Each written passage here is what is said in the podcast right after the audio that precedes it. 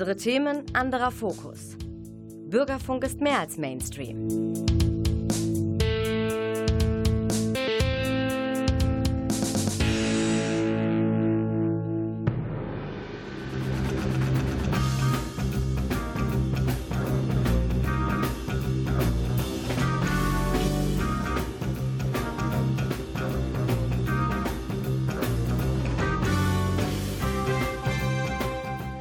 Und dann, meine Damen und Herren, Sie springen immer dann ein, wenn es bei einer Aufführung hakt und hapert, wenn ein Schauspieler oder ein Sänger Text oder Partie vergessen haben. Die Souffleure und Soufflösen vom Theater Münster. Ich unterhalte mich gleich mit Johanna Espeter und Heiner Marx über diesen Beruf, was ihn ausmacht, wie man Souffleur wird und an welche urigen Anekdoten sie sich erinnern.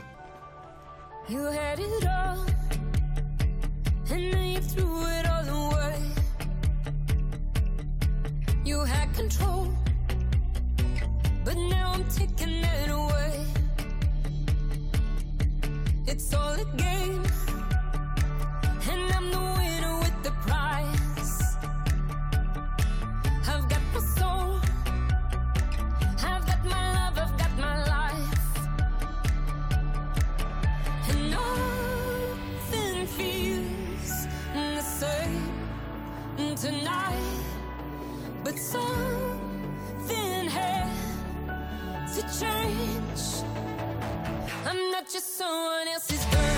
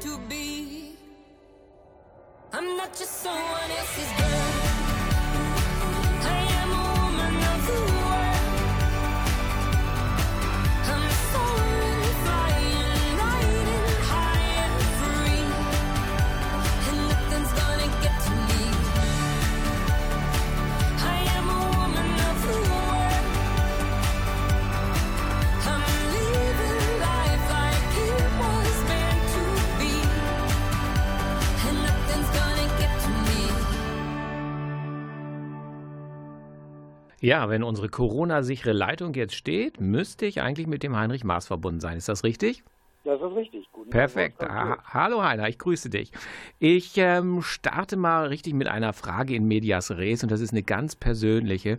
Man stelle sich mal vor, Schillers Wallenstein, vielleicht auch die ganze Trilogie und man ist Souffleur, ist das nicht manchmal auch wahnsinnig anstrengend und nervend, bei so und so viel Proben, bei so und so viel Aufführung dabei zu sein und sich mit größter Konzentration auf den Text zu fixieren, dass man unbedingt einspringen kann, wenn es notwendig ist? Geht das nicht auch sehr ans Nervenkostüm? Also da muss ich dann tatsächlich sagen, dass ich, was das angeht, gesegnet bin mit der Fähigkeit, mich nicht langweilen zu können. Mhm. Also im Gegenteil, ähm, je intensiver und je länger die Stücke sind, desto äh, konzentrierter werde ich und desto spannender finde ich das. Also ich empfinde das Arbeiten an einem sehr langen Text als äh, eine sehr große Herausforderung, die mir unglaublich viel Spaß macht. Gerade dieses ständige, konzentrierte und dieses ständige am Text arbeiten und mitdenken. Mhm. Also meine Damen und Herren, äh, zu Hause am Radio, Sie hören, Sie, hier ist jemand von seinem Job absolut begeistert. Wir werden natürlich uns viel in dieser knappen Stunde über diesen Beruf unterhalten. Aber zunächst mal, äh, Heiner, zu dir. Dein Weg zum Theater. Ähm, auf einmal bist du Souffleur geworden. Wie kam es dazu, dass du dich berufswegmäßig fürs Theater entschieden hast? Also meine berufliche Karriere ist ähm, gekennzeichnet von einer großen Labyrinthhaftigkeit. Ich habe viele Sachen gemacht. Unter anderem habe ich drei Ausbildungen. Mhm. Ich bin Verwaltungsangestellter, ich bin Rettungssanitäter, ich bin Buchhändler. Vielseitig Und- einsetzbar. Vielseitig einsetzbar, genau. Und als einzige Konstante in meinem Leben war, dass ich schon früh in Oldenburg als Statist tätig war auf der Bühne. Mhm. Und irgendwann wurde eine Vorgängerin von mir in Oldenburg krank. Da brauchte man dringend und kurzfristig einen Souffleur. Da habe ich gesagt, bewerb mich, das kann ich. Mhm. Und ich habe festgestellt, ich konnte es und es macht mir Spaß. Und das ist vor 19 Jahren gewesen. Was prädestiniert jemand denn dazu, weil du sagst, ich kann das, Souffleur zu werden? Also ich glaube, für meine Person, ich hätte nicht diese durchgängige Konzentration, aber du sagst, ich kann das.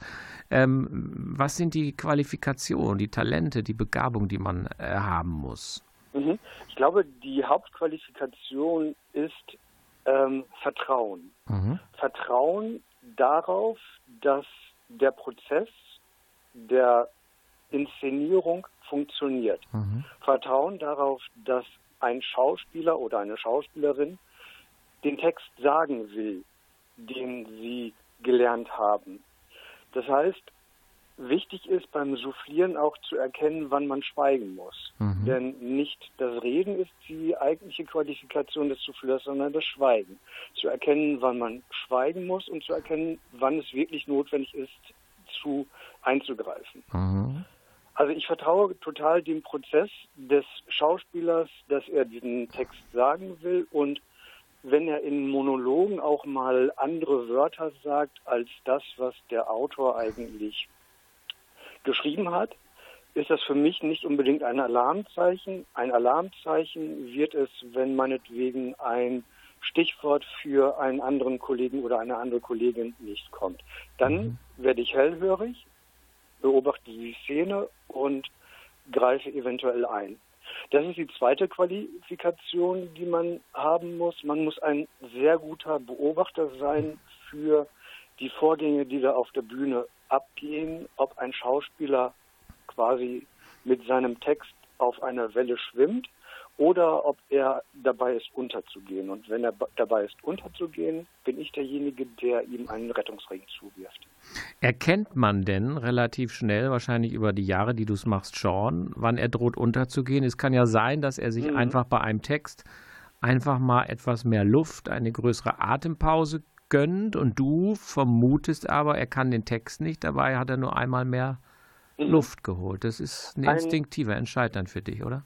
Genau, ein alter äh, Kollege, ein alter befreundeter Kollege von mir äh, sagte, der Souffleur erkennt als erstes, wann ein Schauspieler kennt, bevor ein Schauspieler es weiß. Mhm, mhm. Und es gibt drei Möglichkeiten für mich zu erkennen, wann ich aktiv werden muss. Das erste ist, in den Proben ist zum Beispiel ein Unterschied noch zu der Vorstellung. In die ersten beiden Sachen, die ich sage, sind in den Proben. Also in der Probe passiert es häufig, dass der Schauspieler tats- tatsächlich einfach sagt, Text, dass er ein Zeichen mit der Hand gibt Mhm. oder ähnliches, sodass ich dann reingehe und den Text gebe. Mhm, mhm. Die zweite Situation ist, dass ich anhand der Augen erkenne, ob ich noch auf der Bühne eine Figur des Schauspielers, der Schauspielerin sehe oder ob der Schauspieler jetzt gerade ausgestiegen ist und zweifel, verzweifelt nach einem Text sucht. Mhm. Und die dritte Geschichte ist das Soufflieren während einer Vorstellung, was völlig anders ist gegenüber dem Soufflieren während der Proben. Denn ein Stück entwickelt im Laufe der Proben eine Art Rhythmik, eine Art Musik. Das heißt, dadurch, dass ich jede Probe begleite, erkenne ich die Melodie. Mhm. Also ich weiß, wann welcher Text wie gesprochen wird und wann welcher Text ähm, unterbrochen wird. Also die Pausen sind immer gleich in den Inszenierungen und wenn eine Pause ein Bruchteil länger ist, weiß ich, ich muss vorsichtig sein. Und wenn ich dann erkenne, dass der Schauspieler jetzt zu lange eine Pause macht, gehe ich aktiv rein mhm. Text. Mhm. Du hast gesagt, ähm, du hast dich dann dafür entschieden, es wurde quasi eine Stelle frei und mhm. du sagst, das kann ich, das mache ich. Es gibt dafür natürlich keine Ausbildung in dem Sinne. Wie, ähm, wenn man das machen möchte, wie wird man denn getestet? Sagt dann ein Intendant oder ein Regisseur, ja, mach du jetzt mal so Fleur und wir gucken, ob es funktioniert und wenn du dir fünfmal einen Lapsus erlaubst, dann bist du nicht qualifiziert. Aber wenn du zehnmal, also bei zehn Inszenierungen das durchgängig gut gemacht hast, dann bist du es. Oder wie qualifiziert man sich innerhalb eines Theaterbetriebs für den Beruf? Also dieser Beruf hat tatsächlich überhaupt gar keine Qualifikationsmerkmale. Mhm. Es ist, hat ganz viel mit Menschenkenntnis zu tun. Mhm. Ich hatte in meinem Bewerbungsgespräch äh, das Gespräch mit dem Intendanten und dem leitenden Dramaturgen. Und man darf während einer Probe, während der Inszenierung nicht der Inszenierung in den Weg stehen. Das mhm. heißt, man muss sich und die Aufgabe, man muss sich als Person zurückstellen und die Aufgabe in den Vordergrund stellen. Also die Aufgabe ist, dem Schauspieler zu helfen. Punkt. Die Aufgabe ist nicht, eigene Meinungen zu Inszenierungen, eigene Meinungen zu irgendwelchen Ideen oder sowas zu sagen, sondern man muss auch still sein können. Mhm. Und bei dem Bewerbungsgespräch hat sich einfach herausgestellt, dass ich gut zuhören kann, dass ich einen ruhigen, ausgleichenden Charakter habe. Und ähm, sie haben einfach gesagt, wir probieren es. Und ich denke, es würde, wenn es nicht funktioniert hätte, würde man dann auch relativ schnell unglücklich in dieser Position sein und selber die mhm. äh, Reißleine ziehen, um zu sagen, nee, das ist nichts für mich. Mhm.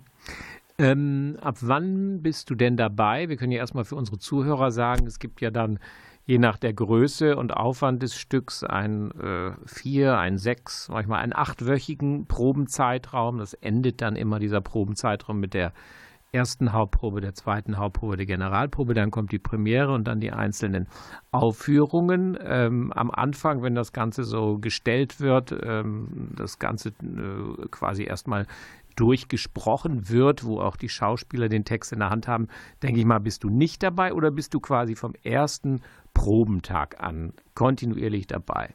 Ich bin vom Anfang bis zum Ende des Stückes mhm. dabei. Die Konzeptionsprobe ist unsere erste Probe, bei der ich schon dabei bin, wo die Regisseure und die Regisseurinnen das Konzept der Vorstellung vorstellen. Dann wird auf dem, an dem Tag der Konzeptionsprobe der Text einmal durchgelesen und ich bin dann schon dabei. Und für mich endet die Aufgabe tatsächlich an dem letzten Tag der Aufführung des Stückes. Also ich bin bei jeder Probe mhm. dabei, es sei denn, es sind technische Proben. Mhm. Also wenn meinetwegen eine Inszenierung relativ äh, viele technische äh, Aktionen verlangt, die die Schauspieler natürlich auch einproben müssen. Da bin ich dann oft nicht dabei, aber ansonsten bin ich von 10 bis 14 Uhr und von 18 bis 22 Uhr bei den Proben dabei. Kannst du bei der Derniere das Stück dann so gut wie auswendig? Nein, das ist nie ein mhm. ähm, Ziel von mhm. mir, ein Stück auswendig zu lernen. Ich, ähm, für mich sind die ersten drei Wörter äh, des nachfolgenden Satzes immer wichtig.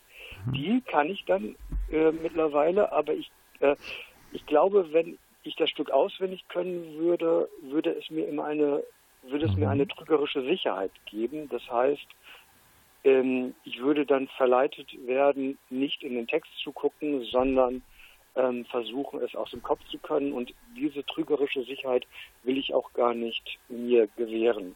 Mhm. Das heißt, ich bin tatsächlich die ersten drei, drei Wörter des folgenden Satzes kann ich meistens, mhm. aber nie ganze Passagen. Mhm. Wenn man sich mit dir unterhält, dann merkt ja auch ein Regisseur sehr schnell, dass du ein alter Theaterhase bist. Jetzt bist du quasi vom ersten Konzeptionsgespräch bis zum Schluss dabei. Bist du eigentlich immer nur der Stille, der Stumme oder kommt es auch mal vor oder kam es auch mal vor, dass man gesagt hat, äh, Herr Maas, wie fanden Sie das denn jetzt? Wir sind hier unschlüssig, der Regieassistent sagt so, der Dramaturg sagt so, aber du sitzt ja nun auch dabei. Äh, mhm. Kommt es mal vor, dass du auch um einen Kommentar gebeten wirst oder sagt man, nee, der ist für die Textsicherheit zuständig, aber inhaltlich hat er sich hier nicht einzumischen? Oder wurdest du schon mal gefragt? Also ich bin mittlerweile so lange im Geschäft, dass ich tatsächlich, was das angeht, mir auch bei den Regisseuren, mit denen ich länger zusammengearbeitet habe, ähm, den Stand erarbeitet habe, dass Regisseure und Regisseurinnen mich auch gerne fragen. Aber das ist eine, passiert sehr selten. Mhm. Was ich oft mache, ist, dass ich tatsächlich auch, weil ich eben die deutsche Sprache berufsbedingt eben auch sehr gut kann mhm. und sehr gut kenne, dass ich auf äh, grammatische Schwierigkeiten oder Ähnlichkeiten oder Fehler mhm. im, Stück hinweise und dann eben auch gerne mal in Diskussion gehe. Und ähm, ich sehe mich auch tatsächlich als Verteidiger des äh, Textes. Mhm. Also mhm. auf den Proben passiert es gerne mal, dass ein Text auch ähm, zur Disposition gestellt wird und ähnliches. Und dann bin ich aber dann quasi die letzte Front des Autoren, der dann eben seinen Text auch verteidigt. Also ich bin dann derjenige, der sagt so, nee, ich würde jetzt tatsächlich auch gerne sagen, dass ihr diese, diesen Satz jetzt nicht streicht, weil ich glaube, dieser Satz ist sehr wichtig auch, um den Gedanken des Autoren weiterzugeben. Mhm. Meine Damen und Herren, wenn Sie später eingeschaltet haben, das war jetzt gerade Heiner Maas, Souffleur am Theater Münster. In der nächsten Gesprächssequenz unterhalte ich mich mit seiner Kollegin Johanna Espeter. Und dann, äh, lieber Heinrich, freue ich mich nochmal, dass wir uns im dritten Teil auch nochmal sprechen werden. Vielleicht überlegst du dir bis dahin, ob es irgendwann mal in deiner Laufbahn so eine richtige lustige Anekdote gab. Irgendein Versprecher, der dir nachhaltig in Erinnerung geblieben ist. Jetzt erstmal Musik, dann Johanna Espeter und dann nochmal Heiner Maas. Bis gleich.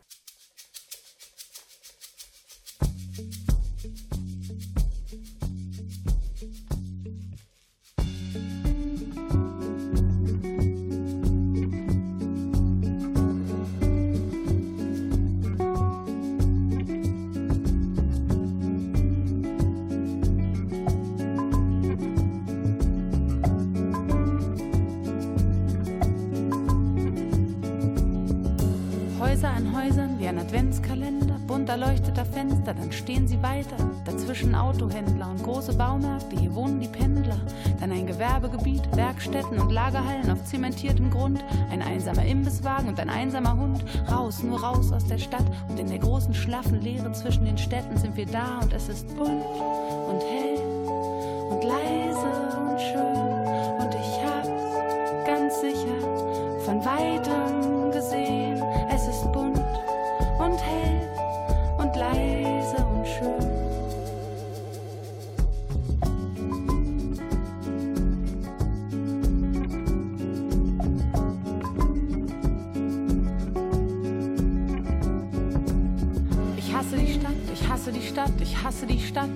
sicher nichts gegen mich hat. Hier wollte ich ein Baumhaus für dich bauen, dort am Rand und am Ende des Feldes. Schlammig und gelb liegt das Feld jetzt da und die Sonne scheint müde und trüb, aber irgendwann ist es bunt und hell und leise und schön.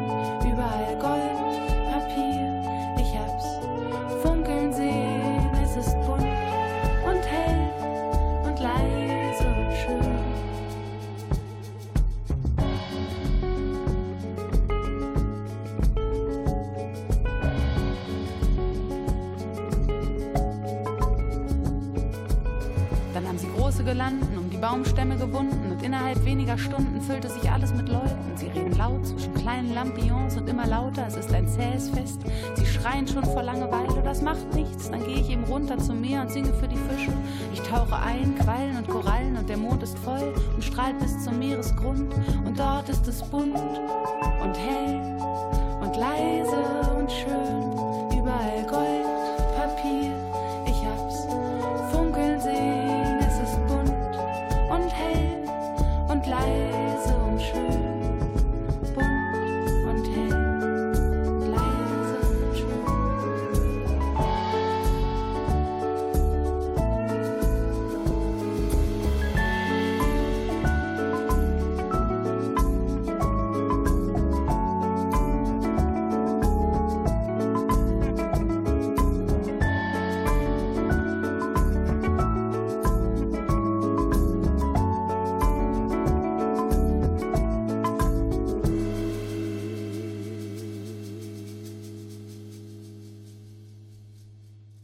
Ja, meine Damen und Herren, wenn die Leitung jetzt klappt, bin ich verbunden mit Johanna Espeter. Ist das richtig?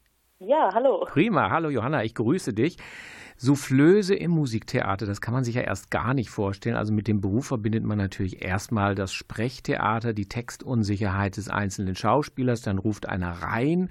Wie läuft sowas denn im Musiktheater ab? Stellen wir uns mal vor, das ist vielleicht ganz plastisch nachzuvollziehen, du bist Soufflöse bei der Zauberflöte und die Königin der Nacht die stolpert auf einmal bei irgendeiner Arie. Wie läuft das Ganze ab, Soufflöse im Musiktheater sein?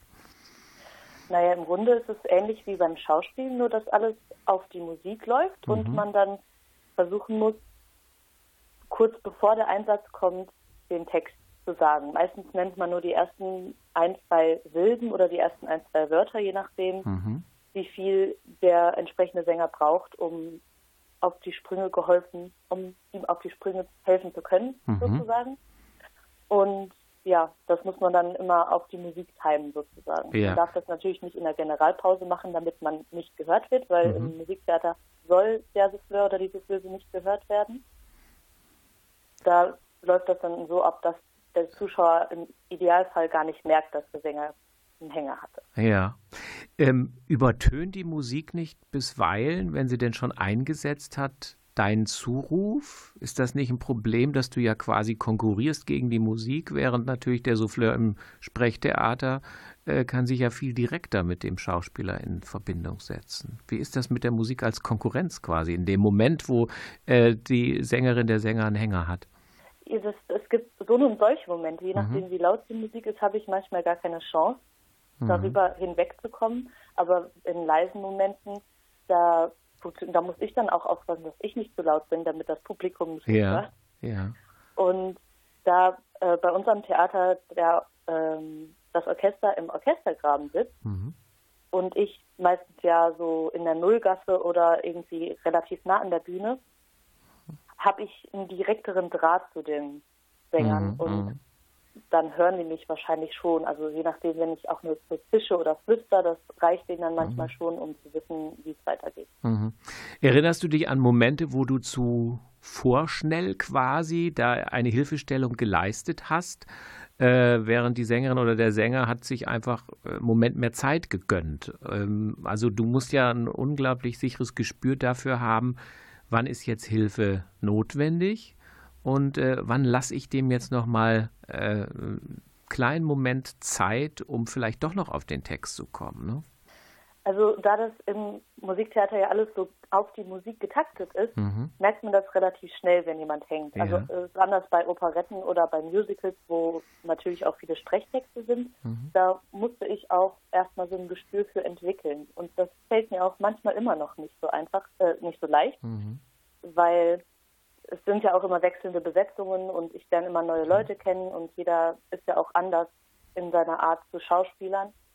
Ja, und manchmal merke ich das dann einfach gar nicht, ob sie einen Hänger haben oder nicht. Und das Mhm. ist mir jetzt bei der Probe von der Dreigroschenoper neulich noch passiert, dass ich dann einfach den Text reingerufen habe Und äh, sie hat das aber einfach so gespielt, als Mhm. würde sie gerade nicht wissen, wie es weitergeht. Und dann dachte ich so, ach Mist, peinlich, Mhm. aber. Also sie hat es quasi Ja, eingebaut sozusagen, dass sie den Text Ja. quasi jetzt verloren hat und so, ne? Aha, Genau. aha, aha. Also ich meine, das lernt man im, im Probenprozess ja, Ja. auch kennen, wie die Leute dann so drauf sind. Normalerweise haben wir sechs Wochen Proben, Mhm. in denen ich dann auch dauerhaft dabei bin.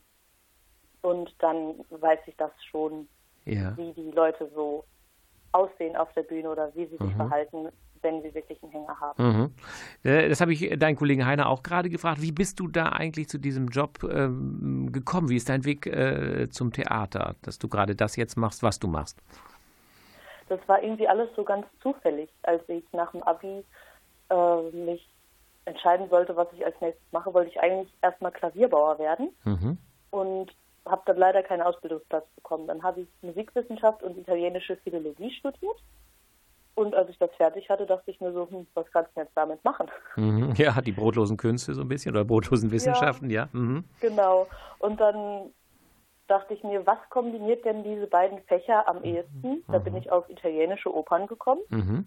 und habe mich dann äh, als Soufflöse beworben, weil ich dachte, da ist man noch am nächsten mit dabei, wie sich so eine Produktion entwickelt und man hat die Musik immer mit dabei. Also es ist was anderes, als wenn man Dramaturgie oder irgendwie was, also einen anderen Theaterberuf macht, wo man natürlich auch einen Bezug dazu hat, aber nicht wirklich dauerhaft komplett mit drin ist. Mhm. Was- ja. Ja, äh, eine Frage, die ich Heiner auch eben gestellt habe. Was würdest du sagen, wenn jemand sagt, Mensch, das klingt ja eigentlich ganz spannend, was würdest du sagen, müssen wir für Qualifikationen mitbringen? Also es ist ja, das war auch der Einstieg dieser Sendung, meine Behauptung oder Unterstellung, dass man ja wirklich größtmögliche Konzentration über Stunden äh, kontinuierlich durchhalten muss, um immer bei der Sache sein. Man sollte also nicht übermüdet sein, man sollte nicht die Nacht durchgemacht haben, weil man ist ja auch unter einer unglaublich mentalen Anspannung, da äh, Note für Note, Zeile für Zeile äh, mitzugehen. Was denkst du, muss man mitbringen für so einen Job? Ja, auf jeden Fall. So eine Konzentrationsausdauer, Mhm. das, das ist wirklich, wirklich, wirklich wichtig, weil ja, das über Stunden hinweg, man, man darf auch keine schwache Blase haben, Mhm, weil man ja auch nicht mal Ja, eben klar. weggehen kann. Mhm. ähm, man braucht so ein grundmusikalisches Verständnis auf jeden Fall auch, weil man ja wirklich mit der Musik irgendwie auch geht und immer so auftaktig die Texte ansagt und wenn man da halt dann nicht das Gefühl für die Musik hat, dann kommt das irgendwie zu spät beim Sänger an oder zu früh und dann vermasseln die so die Einsätze. Das ist auch schon passiert.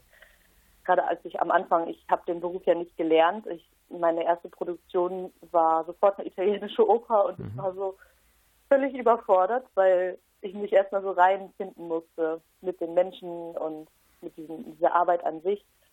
Und da ist mir das dann oft passiert, dass ich entweder den Text zu früh gesagt habe oder zu spät, weil ich einfach in der Zeile verrutscht war. Mhm. Wenn lange Instrumentalstücke kommen, dann muss man ja da auch immer mit dabei sein, um dann einfach zu wissen, wann singt der Sänger wieder. Weil manchmal sind die auch auf der Bühne verloren, spielen, also Schauspielern in, der, in dem musikalischen Instrumentalteil.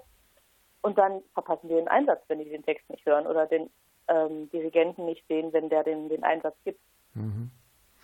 Ist man irgendwann mal so weit, du kannst ja ganz ehrlich und offen sprechen, dass man sagt, jetzt äh, von Konzeptionsgespräch bis zur letzten Vorstellung, jetzt kann ich es aber die Musik nicht mehr hören. Jetzt muss ich mal vom Richard Wagner, von irgend so Großwerk mal weg zu irgendwas leichterem. Äh, jetzt äh, brauche ich mal wirklich was anderes Musikalisches im Ohr, weil ich es jetzt x-mal gehört habe. Ist das mal irgendwann der Zeitpunkt der Reife, wo man sagt, zu viel äh, dieser Art der Musik, jetzt gut, dass eine neue Produktion beginnt?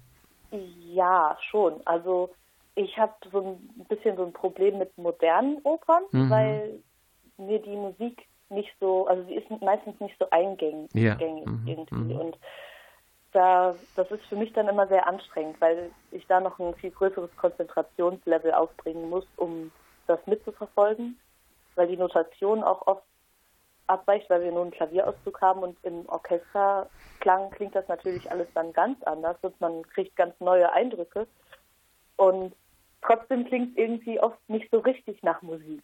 Ja. Und wenn, wenn so mhm. eine Produktion dann fertig ist, da bin ich dann schon oft auch froh. Mhm, mhm. Wenn du so deinen Dienstplan, deine Einteilung erhältst, gibt es dann so Komponisten, wo du innerlich denkst, auch äh, vor dem Hintergrund deines Studiums, Johe, darauf freue ich mich, das ist ja einer meiner Lieblingskomponisten, äh, also du hast ja schon gesagt, also modernes, experimentelles Musiktheater, da schlägt das Herz nicht ganz so hoch. Äh, aber gibt es dann so Komponisten, wo du sagst, ach toll, da freue ich mich jetzt drauf, dass ich das begleiten kann und darf? Man könnte einfach sagen, äh, gibt es Lieblingskomponisten für dich? Ja, da habe ich tatsächlich nicht. Ich bin mhm. auch ähm, im Opernrepertoire gar nicht so sehr bewandert mhm. gewesen vorher. Also ich habe zwar Musikwissenschaft studiert, aber mh, mm, in meinem Leben vor, bevor ich halt hier jetzt angefangen habe zu arbeiten am Theater, mhm. habe ich fünf Opern gesehen oder so, mhm. also so live. Mhm. Und äh, deswegen habe ich da gar keine Präferenz. Ich lasse mich, lasse das immer alles auf mich zukommen und genieße es einfach dabei zu sein. Auch so moderne Opern können nämlich schön sein, wenn sie gut inszeniert sind. Mhm. Also ähm, Angels in America zum Beispiel, da haben wir sogar eine DVD von gemacht, weil das einfach eine, ein schönes Bühnenbild war, schöne Kostüme, eine super Inszenierung. Von der Musik her für mich einfach, also so gar nicht so meins, aber das hat trotzdem irgendwie, das Gesamtkonzept hat irgendwie gestimmt. Und deswegen, ja, gibt da, also lasse ich einfach immer alles auf mich zukommen und äh, ja, mache das Beste draus in dem Sinne. Mhm. klar gibt es natürlich Sachen, die leichter von der Zunge gehen. Zum Beispiel jetzt gerade die Roschenoper, die wir machen. Die habe ich in meinem Studium selber auch mal gespielt, deswegen kenne ich die Texte alle schon und das ist dann so, das läuft so mehr oder weniger nebenbei. Mhm. Ihr bildet ja quasi so ein Team auf Zeit, also der Regisseur, Dramaturg, Bühnenkostümbildner, äh, natürlich die Darsteller, die Sänger, wie auch immer. Ähm, eine Frage, die ich eben natürlich auch dem äh, Heiner schon gestellt habe. Inwieweit wirst du denn auch mal inhaltlich befragt? Kommt dann so eine Sängerin auch mal zu dir und sagt, wie fandst du mich heute? Will man von dir auch mal ein Feedback, eine Resonanz, auch wenn es nicht deine Aufgabe ist, aber äh, wenn man so eng in einem doch vergleichsweise kleinen Gruppe zusammenarbeitet, ergibt sich doch auch mal ein Gespräch darüber, äh, was man heute für eine Probe hinter sich gebracht hat, wo es noch nachzubessern gibt oder reduziert sich deine Arbeit wirklich komplett darauf, für die äh, Text- und Partiensicherheit der Darsteller zu sorgen? Oder wirst du auch manchmal gefragt, um deine Meinung quasi? Jetzt sag du doch mal was also so zum, zum, Sang, äh, zum Gesanglichen, zu der Qualität eher nicht. Mhm. Aber das ist auch gar nicht schlimm. Ich bin ja wirklich mehr so die Textfrau. Ja. ähm, ich komme dann, also ich gehe dann auch auf die Leute zu und sage denen, hey, hier hast du ja noch ein, ein, kleines Wörtchen falsch gemacht oder hier an der Aussprache musst du nochmal arbeiten. Das klang jetzt wie ein von und nicht wie ein vor. Mhm. Und dann sagen die Sänger mir manchmal so, ja, aber ich muss das halt irgendwie so ein bisschen anders singen, weil es so hoch ist dass ich das anders nicht kriege. Also mhm. wenn es dann um Lautverschiebungen geht wie E zu A oder sowas, da sage ich dann, aber man versteht das Wort doch gar nicht mehr. Ja, und irgendwie kommt man dann trotzdem so in der Mitte zusammen, mhm. dass man es dann so halbwegs versteht. Aber oft geht es ja in der Oper auch nicht so ganz darum, wirklich den Text komplett zu verstehen, sondern einfach um das Gesamterlebnis zu haben. Mhm. Jetzt verbindet ja als äh, Sitzplatz oder Standort für die Soufflöse, den Souffleur, verbindet man ja so ganz klischeehaft immer diese Muschel, die sich dann quasi vorne auf der Bühne erhebt. Das haben ja die wenigsten Theater. Das findet man ja insbesondere nochmal Theater des 18. Jahrhunderts, 19. Jahrhunderts. Du hast vorhin einen Begriff äh, gebracht, den, äh, glaube ich, nicht jeder gleich entschlüsseln kann, in der Nullgasse. Vielleicht kannst du das mal erklären, beziehungsweise wo sitzen Souffleure, Soufflöse eigentlich äh, heute, beziehungsweise insbesondere am Theater Münster und auch äh, mal im Hinblick aufs äh, kleine Haus bezogen, wenn da irgendwie so eine äh, Kammeroper oder ähnliches läuft. Wo ist dein Standort immer? Wo kann man dich entdecken, wenn man will? Also im kleinen Haus war ich bisher noch nie. Mhm. Ich arbeite aber auch erst drei Jahre am Theater hier und deswegen weiß ich gar nicht, wie das dann da abläuft. Da hätten wir jetzt eigentlich diese Virusoper gemacht, aber leider ja. musste ja durch Corona abfallen. Mhm. Ansonsten, ich bin sehr, sehr traurig, dass es diese Muschel nicht mehr gibt und ich setze mich immer wieder bei Ensembleversammlungen dafür ein, dass sie nicht doch wieder mm, äh, mm. geschaffen wird. Aber leider wurde unser Orchestergraben erweitert und deswegen ist da kein Platz mehr für. Deswegen sitze ich jetzt äh, immer halt so seitlich da, wo die Sänger meistens auf und ab gehen. Mhm. Man nennt das kurz zu erklären die Gassen, ne? Und die Nullgasse ja, genau. ist quasi die, die vor 1 ist, vor der ersten Gasse. Also ähm, genau, rechts also oder links ist egal oder in welcher Seite könnte man dich entdecken? Ich sitze meistens wenn man im Zuschauerraum sitzt, auf der linken Seite, Ja. weil auf der rechten Seite der Feuerwehrmann sitzt. Mhm, mhm. Aber dann gibt es vor der Nullgasse, also da, wo, also da gibt es noch so einen anderen Abgang von der Bühne, also wo der, wie soll man das beschreiben? Ich, da gibt es halt auch noch so einen Abgang, Mhm. der auch oft in der Oper genutzt wird, gerade wenn es vorne eine Passarella, sagt man so, wenn die erste Reihe gesperrt ist und noch es noch so einen Steg um den Orchestergraben gibt, dann werden diese ganz vordersten Ausgänge auch bespielt. Und da sitze ich manchmal dann auch, weil Mhm. auf, da sitzt er auf der rechten Seite, weil auf der linken Seite auch der Feuerwehrmann sitzt. Mhm. Gut, jetzt wissen wir, wo wir dich entdecken könnten, aber ich glaube, in diesen Gassen entdeckt man niemanden. Im Kleinhaus sitzt meines Wissens der Souffleur, Soufflöse immer irgendwo in der ersten Reihe, erkennbar durch ein kleines Lämpchen, denn das braucht er ja, Ja. unbedingt. Ja, liebe Johanna, ja auch. Bitte? Also Im Schauspiel. im Schauspiel auch, genau. Äh, ja. Also im, auch im großen Haus in der ersten Ja, Reihe. ja, in der ersten Reihe, genau. Ja, meine Damen und Herren, Johanna Espeter, ich danke dir ganz herzlich. Ich wünsche dir ganz, ganz viele Produktionen. Erstmal, dass die wieder anlaufen, dass man wieder auch noch äh, viel mehr zu tun hat, wenn dieses unsägliche Virus irgendwann mal äh, beseitigt ist und dass du ein möglichst textsicheres äh, Ensemble jemand hast. Das also, ist auf jeden Fall immer hier sehr vertreten. Die sind immer gut vorbereitet. prima, Johanna. Ich wünsche dir was, bleib gesund und äh, alles Gute. Tschüss. Ja, danke gleichfalls. Tschüss. Danke, ciao. Of all the boys I've known and I've known some Until I first met you I was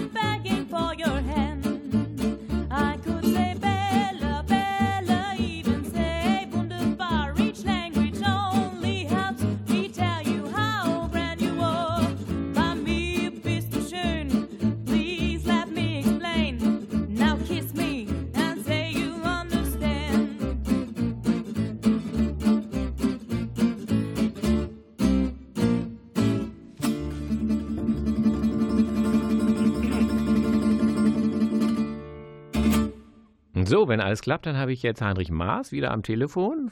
Hallo Wolfgang. Hallo, Heinrich. perfekt, ja. Ähm, ich habe schon, äh, oder wir haben vielmehr sehr interessante Informationen. Wie ist das eigentlich als Soufflöse Musiktheater gerade erhalten? Jetzt das eine oder andere nochmal zum Schauspiel. Jetzt gibt es ja nicht nur das Schauspiel, das Erwachsenentheater, es gibt ja das junge Theater, das Kinder- und Jugendtheater.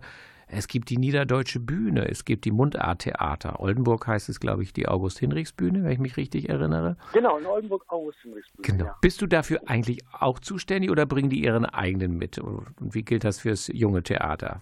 Also an den Theatern, an denen ich bislang gearbeitet habe, war es immer so, dass die ihre eigenen Leute hatten. Also gerade bei den semiprofessionellen Bühnen, wie jetzt zum Beispiel diese gerade von dir erwähnte August-Hinrichs-Bühne ist, da haben die selbst Leute, die dann da soufflieren. Genau. Und Jugendtheater mache ich nur ausnahmsweise, wenn es gerade ähm, dienstplantechnisch passt. Denn ich bin ja auch nur einer, der sich nicht teilen kann. Mhm, mhm. Wenn du jetzt deinen Dienstplan erhältst oder den Überblick über die Spielzeit, wo du überall eingeteilt wird, gibt es da Dichter, Dramatiker, wo dein Herz ein bisschen mehr jubelt als bei anderen, wo du sagst, ach toll, eins meiner Lieblingsstücke und ich bin der Souffleur?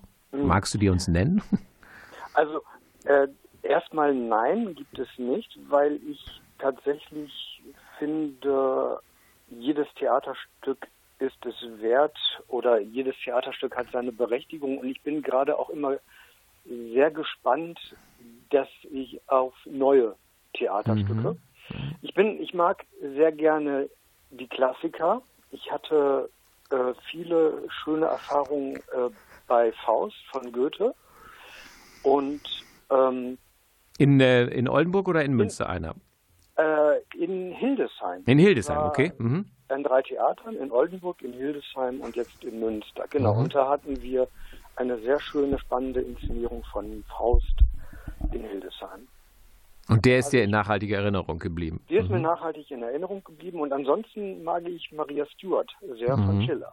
Mhm. Ja, das ist ja auch sprach- und wortgewaltig. Also, Genau, und da ist zum Beispiel auch die Aufgabe des, des Souffleurs, wie ich finde, nicht nur ähm, soufflieren, wenn der Schauspieler hängt, sondern auch mit äh, Messer und Degen den Text verteidigen. Mhm, mhm. Denn es ist in meinen Aus, in meinen, äh, in meiner Wahrnehmung ein großer Unterschied, ob ein Schauspieler sagt, ich komme morgen, oder ob er sagt, morgen komme ich. Mhm, mhm. Denn und, und auf solche Feinheiten finde ich, muss man dann auch Schauspieler und Schauspielerinnen immer gerne mal hinweisen. Denn bei den Klassikern mehr als bei den moderneren Autoren, das ist für mich wichtig und essentiell. Mhm, mhm. So im Rückblick, ob Hildesheim, Oldenburg oder Münster, ist dir irgendeine Anekdote, irgendein Versprecher erinnerlich? Du musst ja, wenn du nicht magst, keine Namen nennen, Nein, wo man sagt, also, mein Gott, das ähm, war, da sind wir echt wirklich äh, Ja, komplett gegen den Text ähm, gelandet, aber trotzdem war es echt witzig. Also hier in Münster ist mir eine Sache passiert, die ich sehr witzig finde. Und zwar, ich funktioniere über den Abend in Wellen. Also so, ich habe Momente, bei denen ich weiß, okay, jetzt kann ich auch ein bisschen Mhm. ähm, die Spannung loslassen. Und es gibt Momente, in denen ich weiß, ich muss gesp äh, gespannter sein. In einem Stück ging die ganze Szene darum, dass ein bestimmter Mensch, über den eine ganze Szene lang geredet worden ist, nicht tot ist. Mhm. Und eine Schauspielerin muss dann irgendwann auch äh, auf dem Höhepunkt der Szene sagen, er ist nicht tot. Mhm. Für mich als Souffleur war völlig klar, dadurch, dass ihr die ganze Szene über, über diesen Typen geredet habt und dass er nicht tot ist, ist dieser Satz völlig klar, der kommt. Aber an diesem Abend hatte die Schauspielerin einen Hänger und konnte, hat nicht gesagt, er ist nicht tot. Mhm. Sodass ich dann irgendwann auf die Bühne geguckt habe und gesagt habe, er ist nicht tot. Genau, und dann ging's, ging die Szene weiter. Aber das war der Moment, wo ich gedacht habe, nie im Leben habe ich, würde ich da gedacht haben, dass ich ja soufflieren muss. Ja, ja, ja. Ah, ja. Ähm, Johanna hat vorhin gesagt, äh, wenn wir sprachen natürlich auch über diese ganz historische Souffleurmuschel, die man ja noch Mhm. vielfach so in den kleinen alten Theatern noch des 18. Jahrhunderts äh, findet. Johanna sagt, sie würde sowas eigentlich äh, vermissen, so einen in gewisser Weise exponierten Ort, der von Zuschauern zu sehen ist und trotzdem ganz zentral. Jetzt seid ihr irgendwie in der Nullgasse in der ersten Reihe, im Kleinhaus auch mit so einem kleinen Lämpchen. Wo würdest du dich am wohlsten fühlen? Könntest du das von Johanna bestätigen, dass so ein Souffleurkasten mittig äh, eigentlich die beste Position ist, weil man zu allen Seiten, zumindest was man vor sich hat, äh, die Darsteller erreicht, als sich in irgendeine Nullgasse oder die erste Reihe zu setzen? Ich habe noch nie in so einer Muschel gesessen und gearbeitet Mhm. und ich glaube aber, dass es tatsächlich auch der beste Ort ist. Mhm. Und ähm, am unwohlsten fühle ich mich, wenn ich in der ersten Reihe sitze. Und, Mit ähm, Lämpchen? Mhm. mit, mit Lämpchen und mit Zuschauerkontakt. Mhm. Jetzt in Corona natürlich dann äh, eher Mhm. mit Abstand. Aber ähm, wenn ich in der ersten Reihe sitze, kriegt im Umkreis von zehn Metern jeder mit, dass das der Souffleur Mhm. ist und alle versuchen mitzulesen. Mhm. Also ich lenke sehr ab von dem Stück und sollte es mal ein kontroverses Stück sein, dann bin ich als Ansprechpartner fürs Theater häufig der Empfänger der schlechten Laune des Zuschauers. Mhm. Das heißt, ich Du kriegst es da, ab. Mhm. Ich kriege es ab. Die Zuschauer nuscheln hinter mir und dadurch, dass ich ähm, einen sehr weiten Aufmerksamkeitsradius habe, haben muss, um mitzubekommen, wann ich aktiv werden muss, kriege ich natürlich auch mit, wenn Zuschauer ihren Unmut auf mich loslassen und das raubt sehr an einer Konzentration. Das kann ich mir vorstellen. Meine letzte Frage, die Sendezeit geht zu Ende. Hm, Vielleicht eine kurze Antwort. Du hast ja gesagt, dass du viele Berufe gelernt hast, jetzt äh, in diesem Beruf gelandet bist. Könntest du dir in der Welt des Theaters noch einen anderen Job vorstellen, der dich auch reizen würde? Ich habe das Gefühl, mit dem Beruf des Souffleurs genau die Stelle erreicht zu haben, die ich im Theater haben will und ich kann mir nichts anderes vorstellen. Und krisensicher ist es, denn Souffleure und Soufflösen wird es immer, immer, immer geben. Leider nicht. Nein, viele, aha. Nein, viele Theater gehen dazu über, aus Kostengründen viele Berufe, nämlich des Regieassistenten oder der Regieassistentin, des Inspizienten und des Souffleurs zu einem Beruf Ah, okay. zusammenzufassen, Mhm. zusammenzufassen. Deswegen, Souffleur ist leider auch nicht unbedingt krisensicher. Krisensicher. Na gut, also wir drücken dir die Daumen. Meine Damen und Herren, das war die November-Sendung. Ein ganz, ganz herzliches Dank an Heinrich Maas und vorhin natürlich an Johanna Espeter. Auch dir viele gute Wünsche und ein textsicheres Ensemble, tolle Produktion. Bleib gesund. Äh, alles Gute. Vielen Dank fürs Gespräch. Vielen Dank, dass ich ein bisschen erzählen konnte. Sehr gerne. Ja, hoffentlich mal wieder. Ciao. Meine Damen und Herren, wir hören uns wieder im Dezember. Ich hoffe, Sie haben das eine oder andere Spannende über den Beruf des Souffleurs, der Soufflöse erfahren können. Bleiben Sie in diesen krisengeschüttelten Zeiten fit und gesund. Wir hören uns wieder. Ciao.